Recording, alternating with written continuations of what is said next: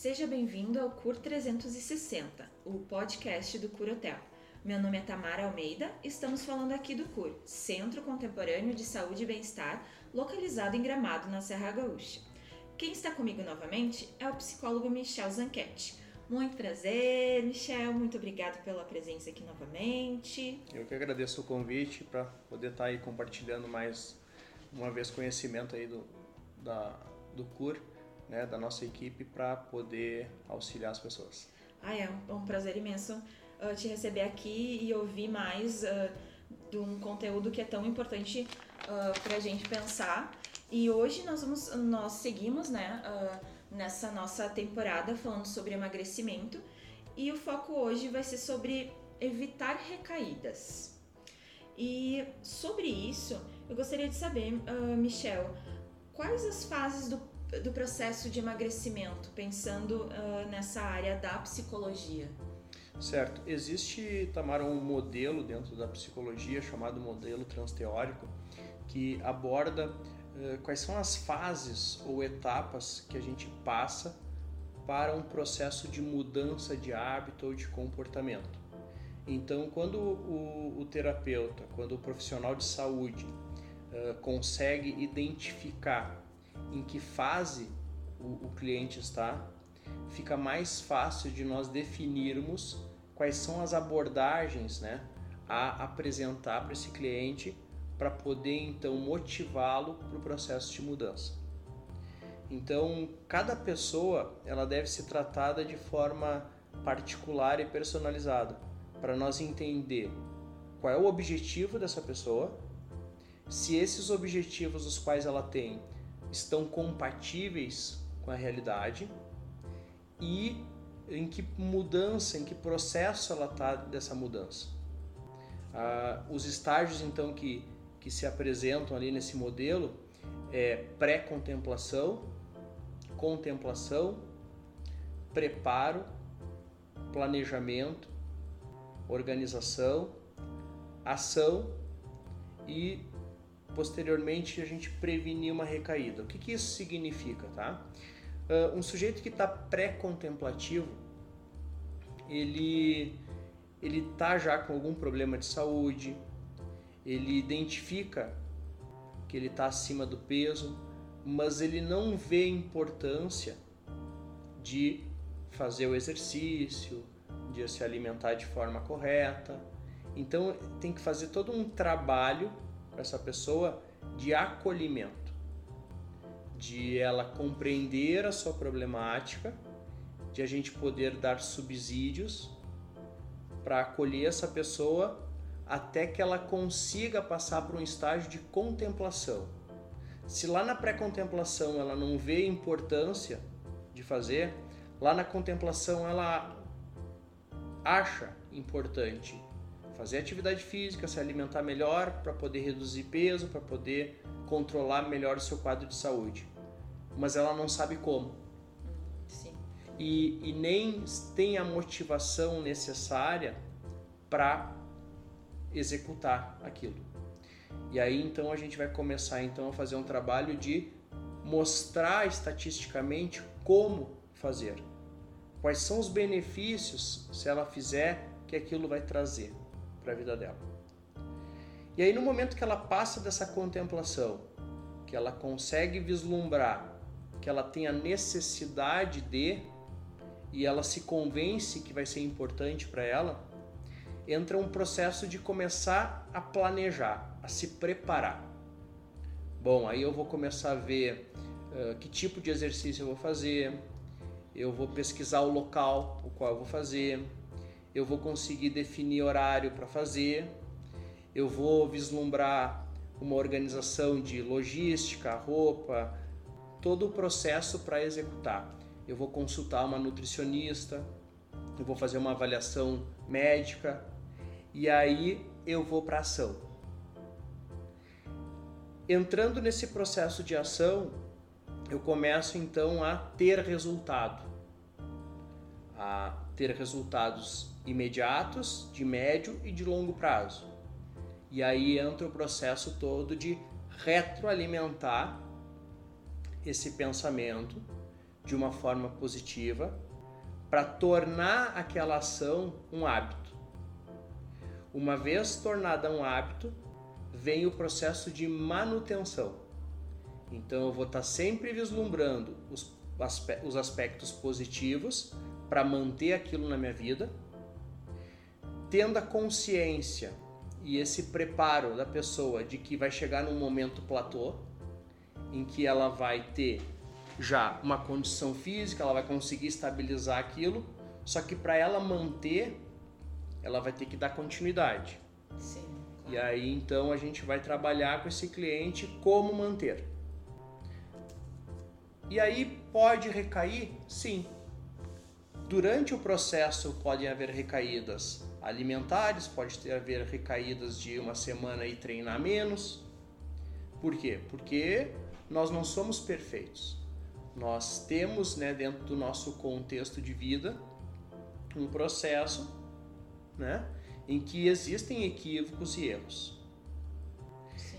Então, existe uma diferença entre recaída e lapsos. Lapsos eu comi um doce a mais hoje. Eu, em vez de comer uma porção do, no almoço, eu comi duas. Opa, vamos entender o porquê. Uma vez entendido, eu posso corrigir o rumo e ainda reforçar mais. Quando há uma recaída, existe um tempo maior. E esse tempo maior muitas vezes faz eu voltar os estágios e de novo ir lá para uma contemplação, de novo a questionar minha preparação, e aí eu vou retomar o trabalho para entender todo esse processo e novamente andar casas nesses estágios. Essa parte é um pouco frustrante, né? Porque eu acredito que seja o mais difícil, assim, porque quando a gente tem os lapsos, tu já tu volta, né? Tu entende e volta. Agora, quando tu tem a recaída ali, tu já desanima, já vem os pensamentos, né? Mais negativos, não consigo, aquela coisa toda, talvez não é para mim. E essa volta que é, é frustrante, né? De eu ter, ter que retomar de novo. Mas uh, eu, eu escuto também sobre fases motivacionais aqui no CUR. Como funciona, assim, como reconhecer essas, essas fases? Tá. Justamente as fases da, da motivação é essa construção dos estágios. Ah, sim. Tá? Então, uh, o nível de motivação ele vai ser intrínseco. Onde é que eu construo a motivação, Tamara? Dentro de mim. Uh, eu costumo falar o seguinte para os clientes: em qualquer âmbito, parar de fumar, parar de beber, diminuir a alimentação, efetuar atividade física, organizar tempo para si, é 90% é o teu desejo. É tu querer. 10% a nossa equipe, os profissionais vão poder auxiliar. Por quê? Porque eu vou orientar, eu vou entender esse cliente, eu vou estabelecer estratégias, mas quem vai jogar é ele. É ele que vai ter que fazer o exercício, é ele que vai ter que planejar as compras no mercado, é ele que vai ter que organizar horário para se alimentar, é ele que vai ter que ter espaço para relaxar, é ele que vai ter que viver a ansiedade da abstinência do cigarro, talvez. É ele que vai ter que viver aquele período de adaptação do organismo na diminuição da alimentação. Então todo esse processo ele vai entrar em campo. Que, que o profissional vai dar? Ferramentas. Essas ferramentas ele vai, nós vamos estar tá todo o alicerce para ele ir para ação. Momento que ele vai para ação, momento que ele está jogando, Aí ele vai ter que construir minuto a minuto, dia a dia, exercício a exercício, refeição a refeição, o grau de motivação dele para esse processo. Vislumbrando então o que? Quais são os impactos positivos que essa mudança de comportamento está tendo dentro da minha vida? Estou dormindo melhor, eu estou com mais disposição física, estou com o meu humor mais adequado, eu estou menos irritado, eu estou subindo escada sem ofegância, eu estou me sentindo mais leve, eu estou vestindo a numeração menor, minhas roupas estão mais folgadas, eu estou mais produtivo no trabalho. Para isso se tornar parte da vida dele. Emagrecer é importante, ele faz parte desse processo, mas ele é o último ato. O ato primordial e principal é internalizar um novo processo de vida, de reeducação, onde toda ação que eu vou fazer, ela tá dentro de uma perspectiva e dentro de um planejamento. Ah, então eu vou poder comer um doce, eu vou poder comer um churrasco se a minha opção não é ser vegetariano ou vegano, eu vou poder tomar um vinho com, com os meus amigos, eu vou poder jogar o futebol e tomar uma cerveja depois? Claro que vai. A gente está pregando aqui é o processo de equilíbrio. A não ser que eu, o meu equilíbrio pessoal seja eu restringir todas as coisas que fazem mal e que eu não quero, ok? Aí eu vou viver em paz comigo mesmo dentro daquelas minhas escolhas. Mas a gente tem que lembrar que cada ser humano é único. Não existe um certo e um errado. Existe um processo de vida na qual ele foi criado, na qual ele criou hábitos e que ambos podem ter bem-estar. Eu posso comer o chocolate? Posso, desde que faça parte do meu planejamento. Eu posso comer o doce no domingo? Posso, desde que eu coma uma porção e não coma meio pudim. Eu posso tomar uma cerveja? Posso. Duas, três cervejas, vou intercalar com água, vai fazer parte daquilo. Eu não preciso tomar o engradado inteiro. Ah, verdade. É o excesso que gera o desequilíbrio. Então isso também é importante a gente falar, porque muitas pessoas já criam o obstáculo que é o seguinte: uh, eu não vou me motivar porque eu não quero esse rigor para minha vida. Não, nós não estamos pregando rigor. Claro que para num primeiro momento, para eu reduzir peso, eu tenho que restringir. Depois para manter, eu vou introduzir aos poucos. E aí eu vou então percebendo dentro do meu contexto aquilo que eu consigo estar mais equilibrado e aquilo que não. E tem situações e tem alimentos para algumas pessoas que geram compulsão. E aí a pessoa não pode. Porque um pedaço, uma fatia, gera a travessa inteira ou a barra inteira. Então aí eu vou ter que ter um outro tipo de olhar. Por isso que eu digo que esse processo todo motivacional de manutenção, de mudança de comportamento, tem que ser estudada caso a caso e sendo estabelecidas e reestabelecidas estratégias comportamentais para auxiliar nesse processo. E talvez é isso tudo que a gente está conversando aqui, Tamara, que as pessoas não tenham essa compreensão ah, o que, que eu vou fazer no psicólogo para emagrecer? Eu tenho que ir na academia. Lá que eu vou suar e vou emagrecer. Não é com conversa. Mas é um processo todo de reestruturação mental para que lá na academia tenha resultado. Então não existe um profissional mais importante que o outro. É uma corrente. Cada elo está grudado no outro para lá no final sim a gente ter consequência no emagrecimento, na composição corporal e na balança?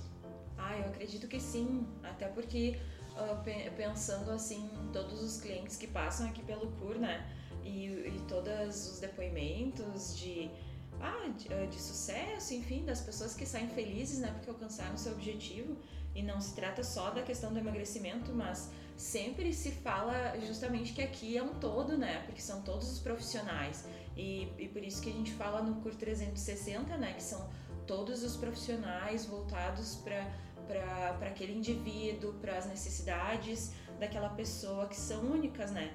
Acredito que seja por isso que a, a fórmula de sucesso do CUR é, é, é ter esses, todos esses profissionais, né? Com é. esse olhar atento. O, né? o princípio que a gente trabalha aqui justamente é a personalização, Sim. né? é fazer e ter um olhar. Uh, vou usar de novo né, o nosso podcast aqui é 360 graus Sim. Curotel lá no Spotify. É justamente ter esse olhar único sobre cada pessoa, avaliando que etapa de vida ela está, quais são seus objetivos, se esses objetivos, como eu falei lá no início, estão plausíveis dentro de um contexto de realidade e de saúde, né? E tudo isso é importante para a gente poder então avaliar e poder auxiliar essa pessoa no seu objetivo final.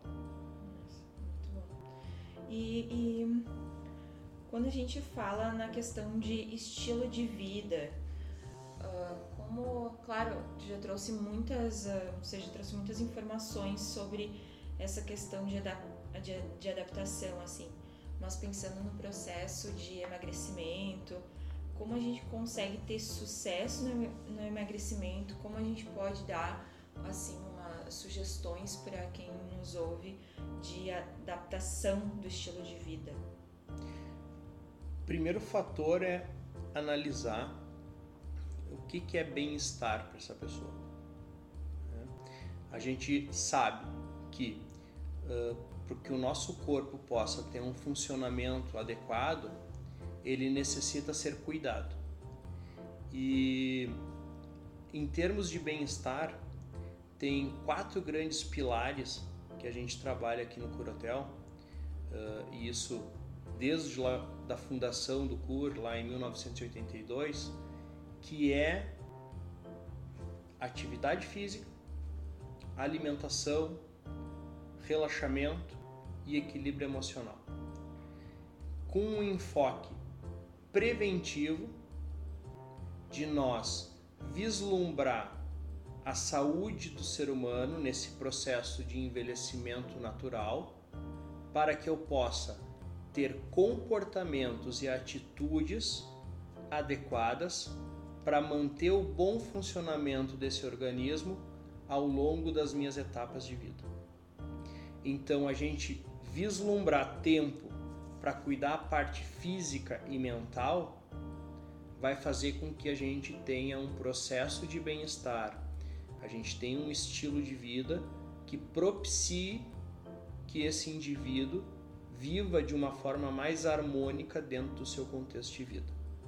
Se a gente for olhar em termos de uh, bem-estar, tem seis domínios importantes para a gente estar em constante equilíbrio ao longo da vida: físico e mental, família, vida afetiva, profissão, financeiro e espiritual. Um não preenche o outro. Eles se complementam nesse processo de bem-estar. Então não adianta eu ser bem sucedido profissionalmente e fisicamente emocionalmente eu ser frágil. Não adianta eu ser bem sucedido economicamente e minha vida afetiva, social, pessoal ser vazia. Esses processos eles têm que estar em constante desenvolvimento e interligados. E isso tem a ver com o que a gente falou no início aqui do, do podcast, que é a motivação. Qual é a minha motivação que eu tenho para me autocuidar?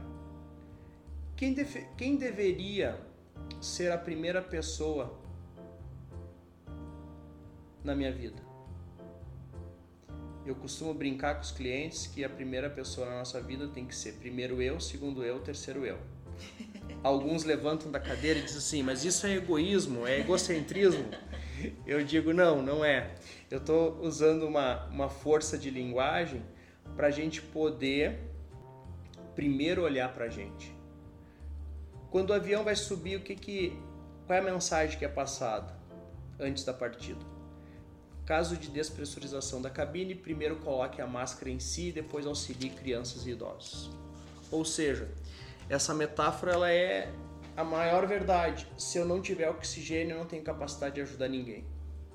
Então, primeiro tem que ser eu, e aí não é egoísmo, é sobrevivência.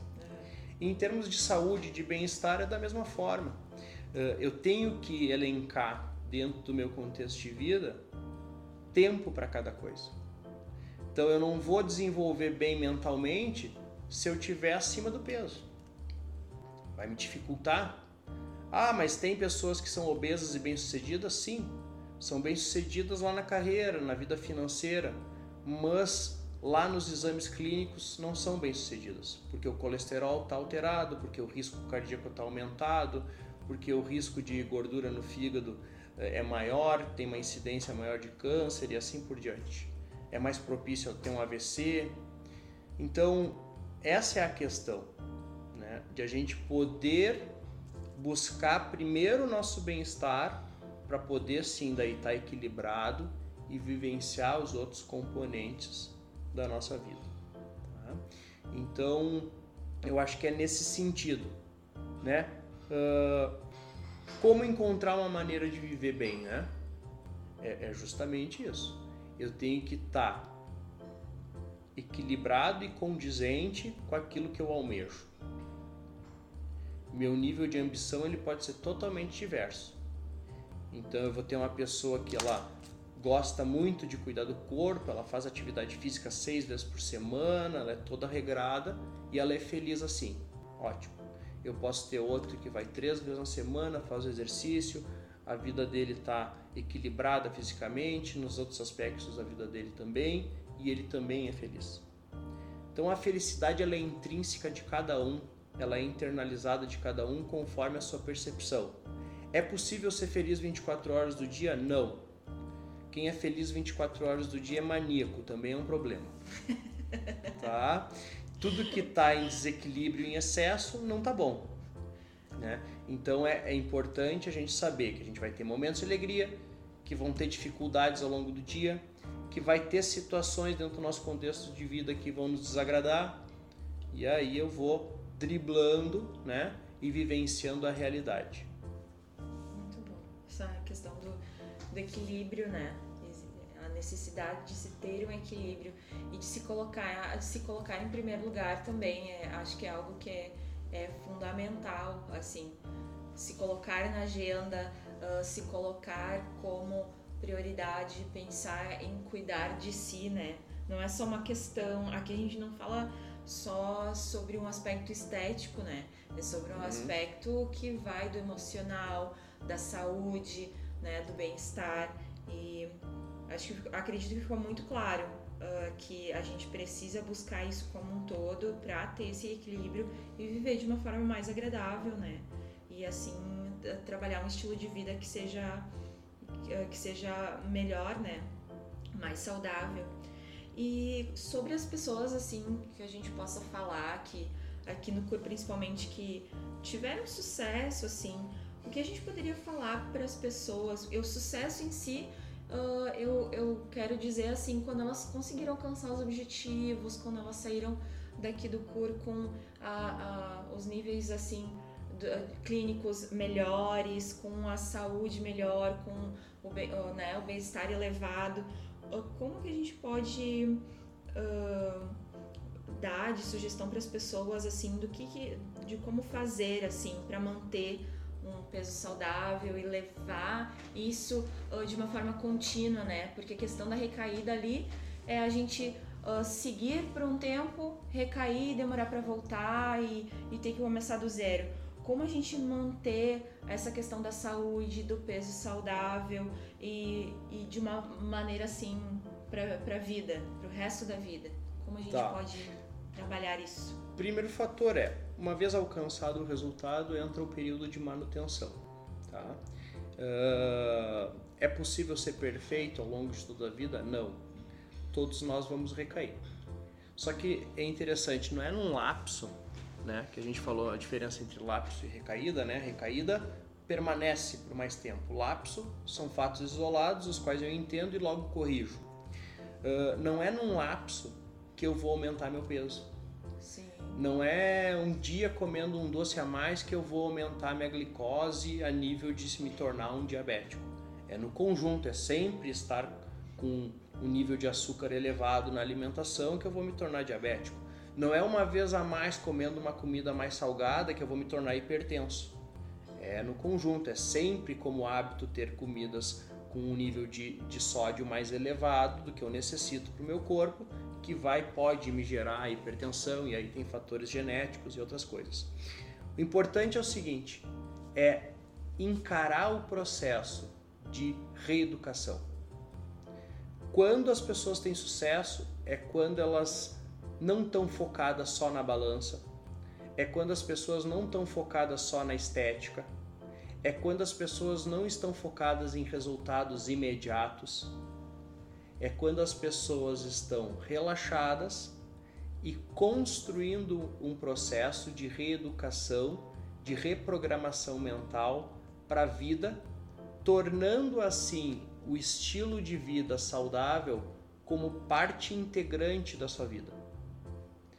Sabendo que ela vai comer lá um doce, mas aquilo vai fazer parte do planejamento dela. Assim como ela vai comer a fruta e aquilo vai fazer parte do planejamento dela. Assim como ela vai ter o horário em que ela vai fazer sua atividade física, em que ela vai fazer sua massagem, e aí ela vai tornar a vida dela mais leve. Por quê? Porque ela começa a agregar esses valores no contexto de vida e começa a perceber que são bons. E ela tem resultados e sensações positivas. Quando é que as pessoas não têm sucesso?